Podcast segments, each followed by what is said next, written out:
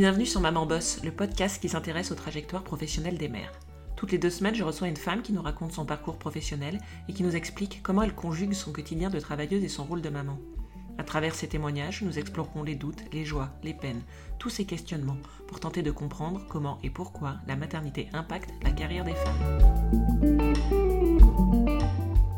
Aujourd'hui, je vous embarque pour une plongée dans l'univers artistique de Sophie. Passionnée depuis son adolescence, Sophie a su très jeune que c'est dans le domaine de l'art qu'elle souhaitait évoluer. Pour payer ses études et son loyer parisien, elle a multiplié les petits boulots. Et puis sa vie professionnelle s'est continuée ainsi. Parce que dans le domaine de la culture et de l'art, les stages, les contrats de quelques heures et autres petites missions sont très courants. Quand passion rime avec colocation et musée avec précarité, évidemment, un CDI de 30 heures par semaine, c'est le Graal. Sophie a accepté avec enthousiasme cette opportunité unique d'un emploi stable. Mais le piège s'est refermé sur elle chaque jour un peu plus, jusqu'à ce que ses conditions de travail mettent en danger sa grossesse.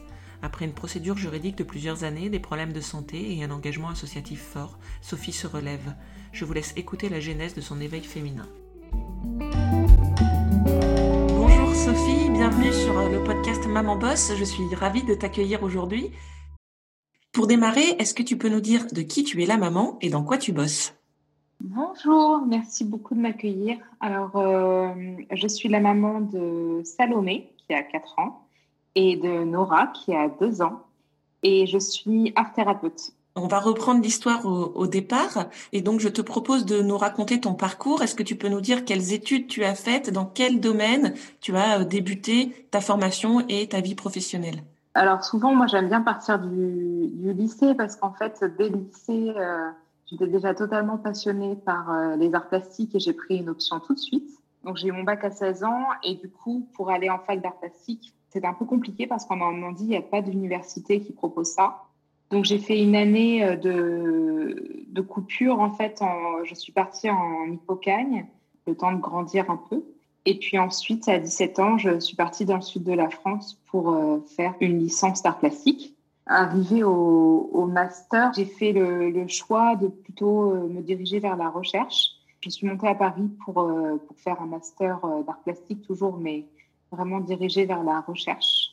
Et donc, quand tu es arrivée à Paris pour ce, pour ce master, tu as, c'est là que tu as débuté dans la vie professionnelle. Tu as commencé à travailler en, en, parallèle de tes études, je crois. Est-ce que tu peux nous, nous en dire un peu plus? Oui, alors en fait, moi j'ai toujours eu des petits jobs. Et donc, du coup, quand je suis arrivée à Paris avec ce loyer très cher, ces frais d'études à payer, bah, il n'y avait pas le choix, en fait. Il n'y avait pas le choix, il fallait absolument que je trouve un petit job. Donc, euh, j'ai fait euh, un peu de babysitting et c'était pas suffisant quand même pour euh, payer mon loyer. Donc, du coup, j'ai commencé à chercher des stages qui soient en rapport avec mes études. Et comme moi, mes études étaient justement très dans la théorie et dans la recherche, j'avais besoin de pratique. J'ai tapé à la porte, en fait, musée. J'ai envoyé des, des CV, des lettres, un peu comme ça.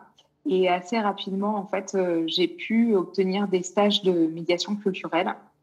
Donc, j'ai découvert tout ce monde-là euh, en faisant mes premiers stages en même temps que mes études et j'ai trouvé ça absolument génial. Et donc, justement, par rapport à, tes études, tu as continué dans quoi? Et, et, pareil, sur cette partie euh, stage, activité professionnelle, qu'est-ce qui s'est passé pour toi par la suite? Alors, euh, comme j'expliquais, j'avais plusieurs boulots en même temps. Donc, j'étais babysitter à ce moment-là. Donc, j'ai fait mon premier stage de médiation culturelle. Je, donc, j'étais assez fauchée, il hein, faut le dire. Et euh, il y avait un lieu qui proposait euh, des anniversaires pour les enfants, donc pour les parents. Et donc, ils venaient déposer leurs enfants au musée et, et moi, animé l'anniversaire. Et donc, quand je suis sortie de là, je me suis dit, mais en fait, là, je suis payée une, misère là, pour, faire ce, pour faire ce stage qui est chouette dans un, lieu très chouette, mais moi, ça ne me paye pas mes études. Et en fait, ce truc-là, je pourrais le faire pour des particuliers. Je me suis totalement lancée là-dedans. Ma spécificité, c'était que pour euh, chaque thème d'anniversaire, je proposais euh, un conte que j'avais inventé, un atelier d'art plastique euh, que j'avais élaboré, toujours en lien avec une œuvre d'histoire de l'art. Et du coup, assez rapidement, bah, je me suis retrouvée avec des clients tous les week-ends. Ça m'a payé mes études, en fait. Et en parallèle de tout ça, à ce moment-là, j'ai commencé à travailler pour une école maternelle pour donner des cours d'art plastique. Et ça, ça a été une autre grande révélation pour moi parce qu'en fait, le premier jour où je suis arrivée, euh, moi, j'étais partie sur un compte. Je commence à raconter mon histoire et là, euh, je vois tous les enfants hyper captivés comme pendant les anniversaires, sauf un. Et en fait, je me rends compte que ce petit garçon euh, est sourd. Enfin, c'est ses copains qui me le disent en fait. Je dirais pas que ça a été la panique, mais par contre, euh, je, je, me suis très vite rendu compte que tout ce que j'avais prévu, bah, ça, ça allait pas le faire en fait. Sinon, j'allais mettre, j'allais mettre de côté ce petit garçon et pour moi, c'était hors de question. Et en tout cas, moi, ça m'a, ouvert les yeux aussi sur la façon dont les musées accueillaient les personnes en situation de handicap. Et moi, je me suis dit, bah, c'est pas possible. En fait, je peux pas être médiatrice culturelle et mettre de côté euh, toute une partie euh, de la population.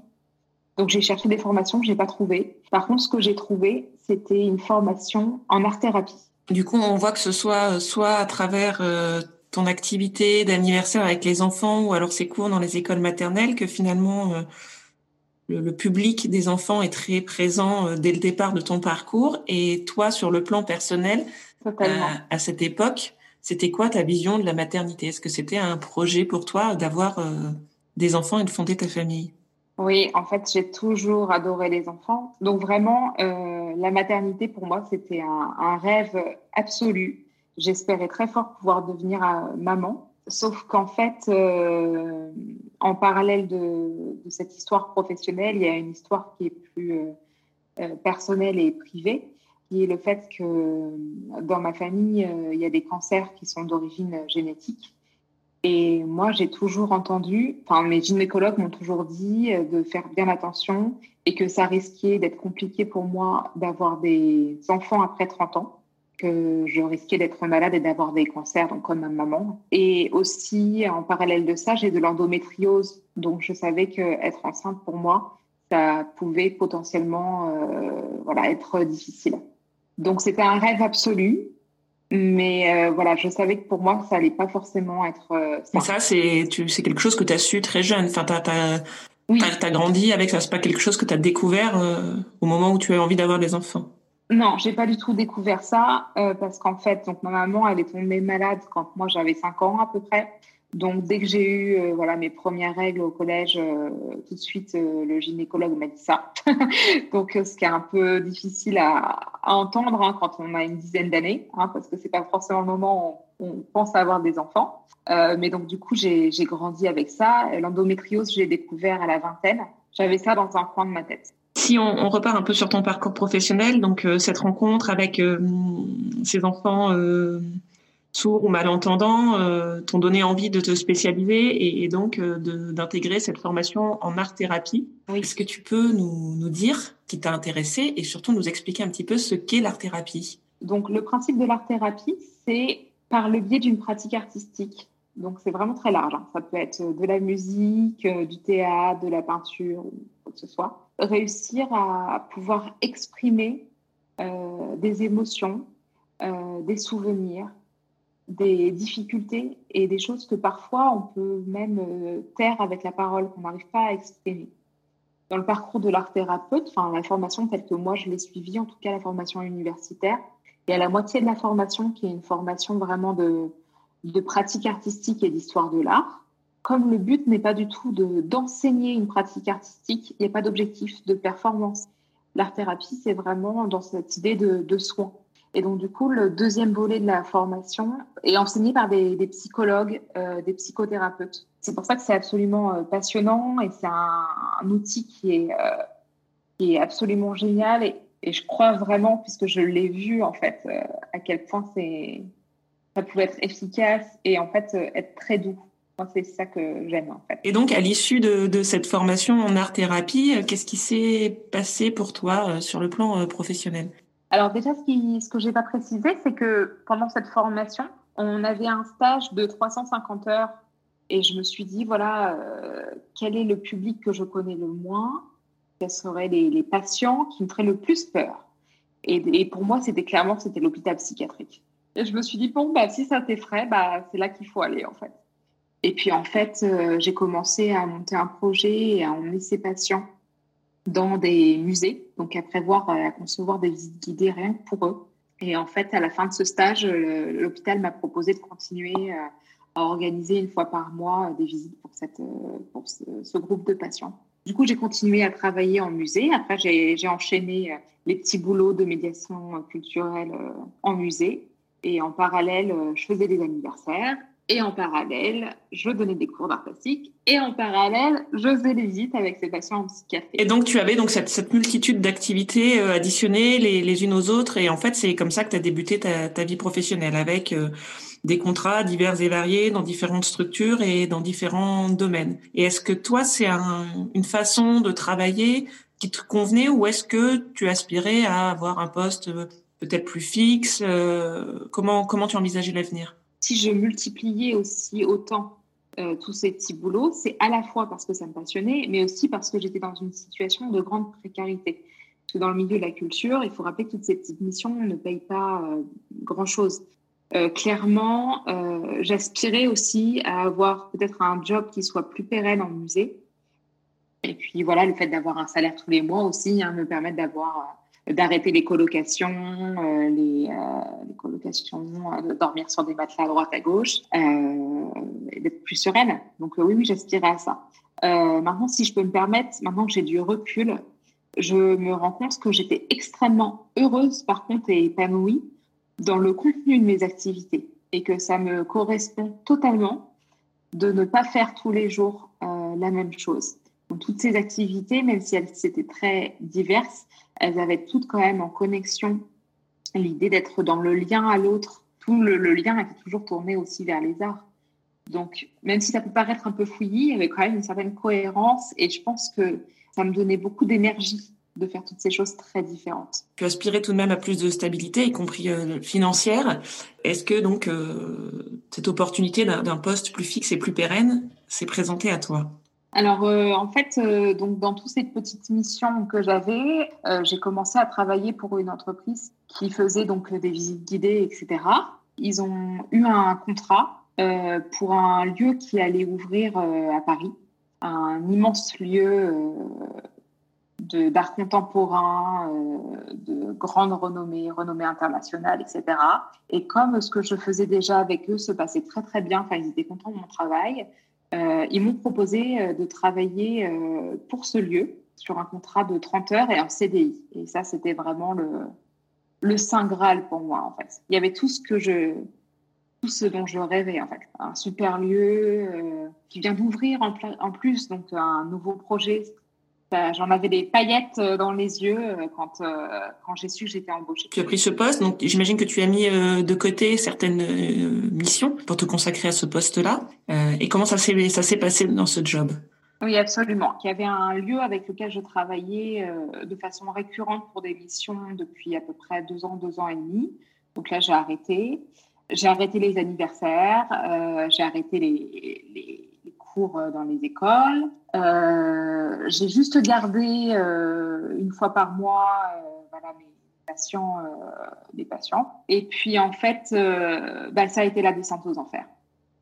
Au départ, on était une équipe de médiateurs, une vingtaine de médiateurs on a tous été embauchés en même temps. En plus, on a eu des formations, donc on était hyper motivés, on a tout donné. On se voyait en dehors du travail pour préparer nos visites, pour préparer nos programmes. Vraiment, on était hyper heureux et enthousiastes. Plus le lieu était magnifique. On était content de cette énergie. Ça, c'était le tout début. Et en fait, euh, au bout de quelques semaines, euh, on s'est rendu compte que l'entreprise nous demandait toujours, toujours, toujours, toujours, toujours plus. J'étais censée bosser 30 heures, mais mais ça incluait pas du tout tout ce que le enfin tout ce que l'entreprise me demandait euh, à l'extérieur. Je pourrais pas m'étendre énormément sur euh, le sujet parce que en fait je me retrouve voilà je suis au prud'homme aujourd'hui. Je pourrais pas rentrer dans les détails, mais euh, ce que je peux vous dire en fait c'est que mon état de santé s'est dégradé. mon état de santé s'est dégradé, mon état moral s'est dégradé. mes collègues ont commencé à démissionner les uns après les autres et euh, j'ai commencé à voir mes collègues pleurer dans les couloirs. Enfin, bref, c'était vraiment l'horreur totale.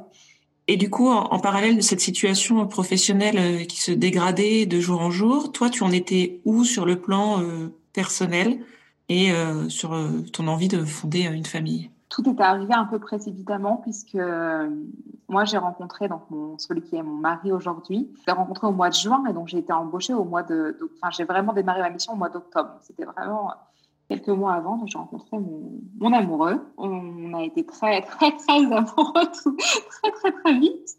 Le projet d'avoir un enfant est venu à peu près en même temps que le début de mon travail, mais euh, moi avec mon endométriose et tout ça, je savais pas si euh, j'allais tomber enceinte tout de suite ou quoi. Donc, euh, on avait ce projet d'enfant.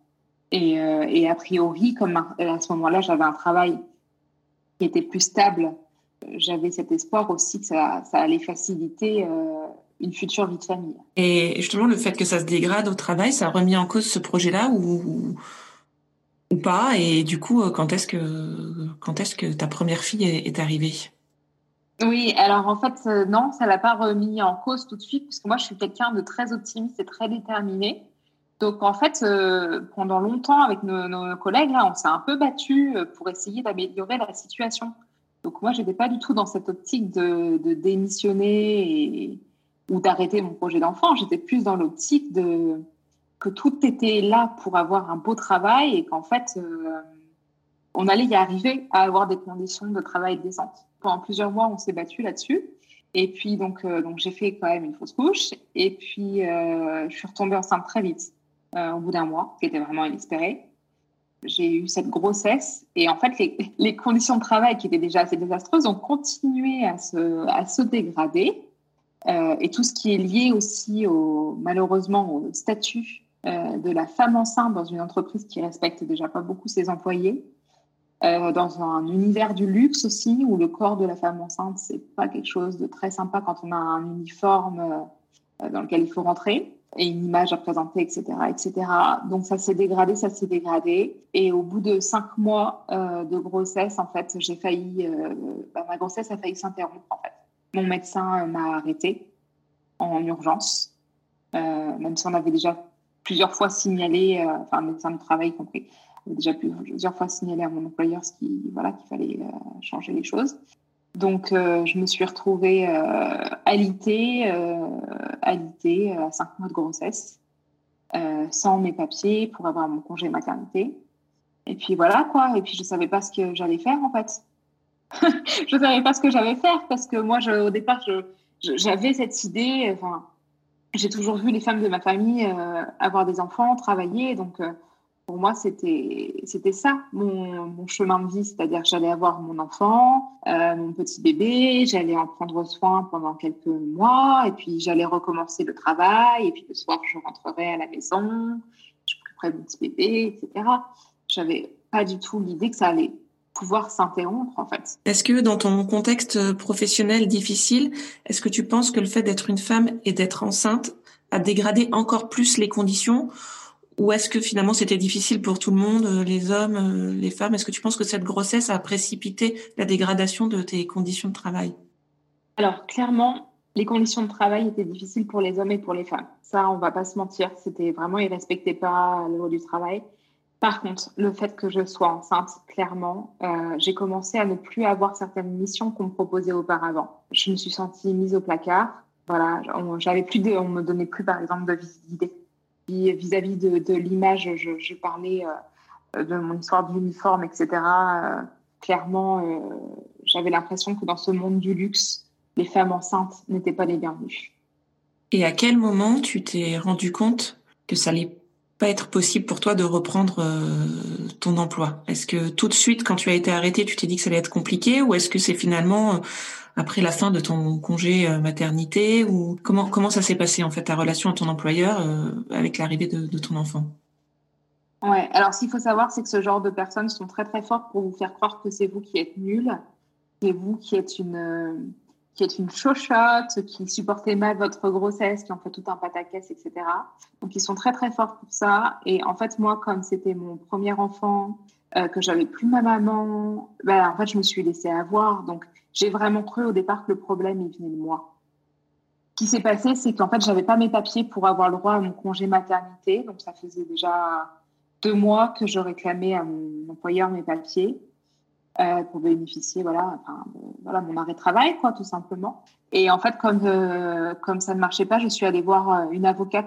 Je voulais juste qu'elle me fasse un, courrier pour que je récupère mes papiers. C'était juste ça au départ, le, truc. elle m'a fait parler et puis elle a mis les éléments du dossier bout à bout. Donc là, je, on dévoile un, un, centième hein, de ce qu'ils m'ont fait subir et ce qu'ils ont fait subir à mes collègues.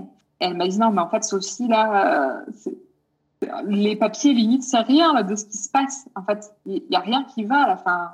C'est affreux ce qui se passe, c'est pas normal. Et là, j'ai pris en compte que, bah, non, en fait, euh, bah, non, je n'allais pas pouvoir euh, revenir dans ce boulot-là si c'était déjà comme ça pendant ma grossesse, ça allait pas s'arranger une fois que j'allais avoir mon bébé, quoi. J'ai pas lancé la procédure tout de suite parce que bah, ça faisait beaucoup, en fait, euh, d'avoir une grossesse qui était devenue à risque. Donc, euh, mon avocate m'a dit, bah, on, se revoit euh, après ton accouchement. En fait, on, a lancé la procédure comme, un mois plus, un mois après la naissance de ma fille. D'accord. Donc tu as lancé euh, cette procédure auprès de ton employeur, comme tu l'as dit, elle est toujours en cours, donc euh, on va pas euh, s'étendre s'étendre plus. Comment mais toi, est-ce que tu avais envie de retravailler? Est-ce que tu est-ce que tu avais la possibilité de rechercher des missions? Enfin voilà, après la naissance de ta fille, c'était quoi ton rapport au travail? Et à quoi tu à quoi tu aspirais? Ah, j'étais perdue. J'étais totalement perdue. En plus, il faut savoir que ce contrat me liait encore à mon employeur jusque très récemment. Ça fait que depuis cet hiver, en fait, que je ne suis plus liée à cet employeur. Bah, déjà, en fait, euh, voilà, il y, avait toujours ce contrat en cours. Et puis, clairement, c'est un petit milieu, donc euh, tout se sait. Ça ne facilite pas forcément les entretiens d'embauche, puisque les gens ont vent de ce qui se passe, et puis ils n'ont parfois qu'un versant, qu'un versant de l'histoire. Donc, euh, moi, j'étais perdue. Et en fait, après quelques entretiens d'embauche, je me suis rendu compte que bah, j'étais grillée, en fait, dans ce milieu-là, sans doute. Et puis que de toute façon, euh, même si j'étais grillée, j'avais plus du tout envie de travailler pour ce genre de personnes et ce genre de lieux qui exploitent les gens. Et que même si la mission que je m'étais fixée de pouvoir euh, apporter euh, mon goût de l'art aux personnes en situation de handicap et rendre ça, ces lieux accessibles, il y a un moment, il ne fallait pas que ça soit ni en, en détriment de ma santé, ni au détriment de tout le reste de ma vie. Donc, euh, il a vraiment fallu que je fasse le tri dans mes pensées et ça a été très, très long. Euh, il y avait mon entourage aussi, donc je parlais des professeurs, donc qui m'encourageaient à être professeur pour avoir la stabilité, qui en soi aurait pu me plaire et je l'ai envisagé. J'avais même commencé à regarder des formations, euh, notamment pour enseigner auprès des enfants sourds. Mais il y avait quelque chose toujours en moi qui me disait, c'est pas ça profondément que tu veux faire. Ça a été long et, durant cette, cette phase de reconstruction un peu professionnelle et de, de période où tu t'es cherché à construire ton avenir, ta deuxième fille est arrivée. Est-ce que, est-ce que cette incertitude professionnelle, euh, ça a été un frein éventuellement pour envisager une deuxième grossesse ou, ou pas du tout pour toi? Non, pas du tout, parce qu'en fait, euh, j'ai des valeurs familiales qui sont extrêmement fortes. Et euh, même si, bien sûr, aujourd'hui, le sujet du podcast est le travail, le, travail, enfin, le podcast s'appelle aussi Maman Boss, donc le côté maman est important. Et euh, clairement, pour moi, la vie de famille passe bien, bien au-dessus du travail. J'avais toujours eu envie, enfin, j'avais jamais euh, conçu d'avoir une famille avec un seul enfant. Euh, j'en imaginais plutôt deux, trois, quatre. Donc non, clairement, je me suis toujours fait cette promesse à moi-même de jamais laisser le travail entraver ma vie de famille par contre, euh, même quand on se fait des promesses à soi, il y a une réalité parfois qui nous rattrape. Et clairement, euh, je me suis rendu compte que les métiers que j'avais avant aussi, ne serait-ce qu'en termes d'horaire, n'étaient pas forcément compatibles avec une vie de famille. Parce que c'est souvent un travail où, euh, voilà, des fois je finissais à 23 heures, je travaillais tous les week-ends, quasiment sans exception. Je travaillais pendant les vacances scolaires. Donc c'est vrai que maintenant que mes filles sont là, je me rends compte à quel point ça aurait été difficile. Ça ne veut pas dire impossible, mais en tout cas, ça aurait été plus difficile pour moi de, de vivre ma maternité ou ma vie de maman euh, telle, que, telle que je l'aurais aimé, en tout cas. Et justement, est-ce que tu avais autour de toi, euh, dans tes expériences euh, passées, des exemples de femmes, soit enceintes, soit jeunes mamans, qui exerçaient ce métier-là et qui avaient des enfants Ou est-ce que finalement tu étais un peu, un peu seule sans vraiment d'exemple de modèle autour de toi? Alors euh, oui, alors en plus j'ai été en, colocation avec euh, une maman et sa petite fille. J'en garde un super souvenir que j'ai compris, c'est qu'on pouvait être une maman artiste. Ça m'a beaucoup inspirée. Par contre, j'ai aussi vu la, précarité de ce statut-là et à quel point pour elle, parfois, c'était difficile de tout conjuguer. Donc, du coup, j'étais un peu. voilà, je me posais des questions par rapport à ça. Euh, par contre, euh, j'ai aussi eu euh, bah, notamment une de, mes, de mes chefs qui était enceinte en même temps que moi. Bon, elle n'avait pas du tout les mêmes conditions de travail que moi, donc ça s'est quand même un peu mieux passé d'après ce que j'ai vu. Mais clairement, c'était pas, c'était pas génial, quoi. J'avais aussi des collègues qui étaient mamans. Je les ai vus souffrir de la situation. J'ai des collègues qui étaient mamans, mais il y avait aussi un, papa. c'était pas évident de conjuguer cette vie-là avec une vie de famille. En contrepartie, voilà, j'avais des exemples dans ma famille, dont je parlais des, profs, et euh, dans ma famille, euh, les euh, avoir du temps pour leurs enfants. En fait, le fait d'avoir tous toutes ces références autour de moi rendait les choses encore un peu plus impossibles parce que j'avais l'impression que soit j'allais faire un métier qui allait vraiment m'épanouir et du coup pas être pleinement maman, soit faire un métier qui certes m'intéressait mais qui n'était pas vraiment ce que le cœur me disait de faire mais en même temps, j'allais avoir cette vie de famille qui me faisait rêver. Donc, euh, pas évident. Sur cette réflexion et sur ce parcours, comment tu as évolué professionnellement? Donc aujourd'hui, hein, tu l'as dit, tes, tes, filles ont 4 et 2 ans. La relation avec ton employeur euh, c'est terminé assez récemment. Et donc, euh, ton cheminement professionnel t'a conduit euh, où? Alors en fait, à partir du moment où mon contrat s'est arrêté, où j'ai enfin dit stop, c'est vraiment comme si on m'avait enlevé les œillères. Et, tout de suite, en fait, j'ai eu mon projet. Et je me suis dit, mais en fait, moi, ce que je veux justement, c'est euh, accompagner les femmes à leur épanouissement personnel et renouer avec mon métier d'art thérapeute. Et je me suis dit, bah, il faut que, faut que je trouve un moyen de réunir toutes mes expériences professionnelles, mais aussi mes expériences euh, personnelles, parce que voilà, je, j'ai brièvement évoqué, mais euh, voilà, donc euh, j'ai eu des, des, problèmes de santé très lourds, des opérations sur mon corps. Tout, en fait, je me suis rendu compte que tout mon parcours de vie et tout mon parcours professionnel, il y avait deux choses qui revenaient. Il y avait mon lien à l'art et mon lien à la féminité, ou en tout cas aux femmes. Et en fait, je me suis dit, mais moi, là, tous ces outils euh, que j'ai mis en place pour moi, je suis passée beaucoup par une pratique artistique, une pratique d'écriture, une pratique de danse, une pratique de dessin. Toutes ces, toutes ces connaissances que j'ai accumulées et ces expérimentations que j'ai faites pour moi, je me suis rendu compte qu'il n'y avait pas forcément euh, de, choses qui existaient déjà ou d'entreprises, ou en tout cas, j'en ai pas vu. Donc, euh, du coup, ça, voilà, ça, après la fin de mon contrat, ça, a été la, grande révélation pour moi et je me suis dit, voilà, c'est ça que je veux faire. Et euh, comme depuis, euh, ça je ne l'ai pas du tout évoqué encore, mais en fait ça fait dix ans que je blogue, que j'écris des articles sur des expositions, sur la médiation culturelle, et que j'ai un blog aussi de vie de famille où je parle de mon voyage. J'avais ce côté aussi euh, Internet, plateformes, réseaux sociaux. Et, euh, et, euh, et d'ailleurs, ça m'a beaucoup aussi aidé quand je me sentais isolée après cette période de travail si intense, où j'étais tout le temps à l'extérieur, où j'avais plusieurs métiers, où je rencontrais plusieurs personnes tous les jours, où j'avais plein de collègues différents. Et là, je me suis retrouvée toute seule à la maison avec un petit bébé. C'était juste horrible, en fait, d'être toute seule à la maison avec un petit bébé. On, on peut, on peut l'aimer de tout son cœur et, avoir envie de parler à des adultes et d'avoir des conversations d'adultes. Donc je me suis dit, voilà, en fait, tout ça, c'est ce que je suis aujourd'hui et c'est ce que je peux offrir euh, à des femmes. Et donc j'ai monté mon projet et, euh, aujourd'hui, euh, voilà, j'ai une, plateforme là, qui est en train de se mettre en place qui s'appelle Éveil féminin et, et je propose tous ces outils aux femmes qui souhaitent que je les accompagne. Et donc, euh, tu en es où de ton projet? C'est prévu pour quand?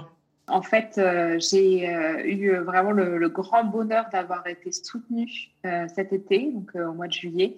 J'ai lancé une campagne Ulule et elle a été financée avec succès. là, je suis en plein lancement, donc tous ceux qui veulent rejoindre l'aventure sans, les bienvenus. Moi, j'ai une dernière question pour toi. Donc, depuis la naissance de tes, filles, en fait, tu n'as jamais euh, repris une activité professionnelle, en tout cas euh, pas salariée ou pas à ton compte. Donc, j'imagine que tu as été très présente et très disponible pour elle, même si tu étais dans une phase de reconstruction qui nécessitait du temps. Est-ce que le, fait de lancer ce projet et donc d'avoir ta, propre activité, ta propre entreprise, euh, c'est une chose dont tu as discuté avec elle Comment, comment tu les as préparées à ça?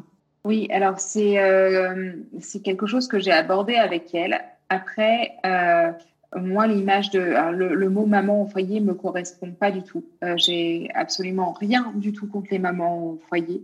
Euh, c'est juste que c'est pas euh, moi. Donc en fait, euh, même si concrètement j'avais pas de travail, j'avais quand même mon blog qui me prenait beaucoup de temps. En parallèle, toute l'année, enfin depuis un an environ, je fais partie d'une association qui s'appelle Génétique Cancer, pour laquelle j'ai donné beaucoup de mon temps l'année dernière. Donc en fait, elles ont l'habitude d'avoir une maman qui est active.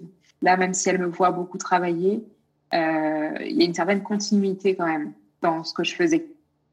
Après, c'est sûr qu'en termes d'organisation, ça devient un, voilà, un peu plus complexe à gérer, puisque forcément, euh, euh, pour récupérer à la crèche, à l'école, etc., euh, il y a des ajustements à faire. Après, la chance que j'ai, c'est que mon mari est un papa très présent et très impliqué, qui d'ailleurs n'a pas hésité à prendre des congés quand j'ai eu des soucis de santé. c'est lui qui conduit souvent le matin les filles à l'école et à la crèche, etc. Donc, finalement, c'était déjà quand même assez équilibré euh, dans nos rôles, même si je ne travaillais pas. Je te propose de terminer euh, avec euh, ma question rituelle. Si tu avais un conseil à délivrer ou un message que tu souhaites faire passer aux, femmes qui nous écoutent, qui font peut-être face à un contexte professionnel difficile, ou je ne sais pas, une phrase que toi on t'a dite et que tu aurais aimé transmettre ou que tu aurais aimé entendre à ton tour, le message que j'aurais envie de délivrer, c'est qu'on peut être maman et épanouie au travail, qu'on peut être une maman et être très efficace au travail, qu'on peut être une maman et être créative au travail et qu'en fait, malheureusement, euh, la société nous fait croire que ce n'est pas le cas. Et euh, il y a trop de mamans qui se retrouvent euh, mises au placard après une grossesse ou qui font face à des difficultés. Et je voudrais leur dire que c'est pas leur faute en fait donc, ça serait chouette si, au lieu de voir les choses comme euh, un obstacle, on prenait enfin compte de toutes ces, ces qualités que les femmes développent aussi euh, grâce à leur maternité. Et on commençait un peu à les mettre en lumière. Voilà. Tu me demandes un message, mais j'en ai deux. euh, ce message, ce message, ça serait, voilà, c'est normal aussi que qu'après la naissance d'un enfant, on soit chamboulé et que parfois, des fois, on a des révélations et qu'on se rend compte que tout ce qu'on faisait ne nous correspond plus, bah, c'est tout simplement parfois aussi qu'on a changé et ça ne veut pas forcément dire que c'est moins bien. C'est juste que voilà, on a, changé. Donc, si vous êtes un peu perdu, bah, je suis sûre que vous allez euh, retrouver quelque chose dans lequel vous allez pouvoir être épanoui. Ça prendra le temps qu'il faudra. Le bon moment, c'est voilà, ça, ça, n'existe pas. C'est vous qui allez créer votre chemin. Euh, Merci beaucoup pour, euh, pour ce beau message et je te remercie d'avoir euh, partagé ton histoire, Sophie.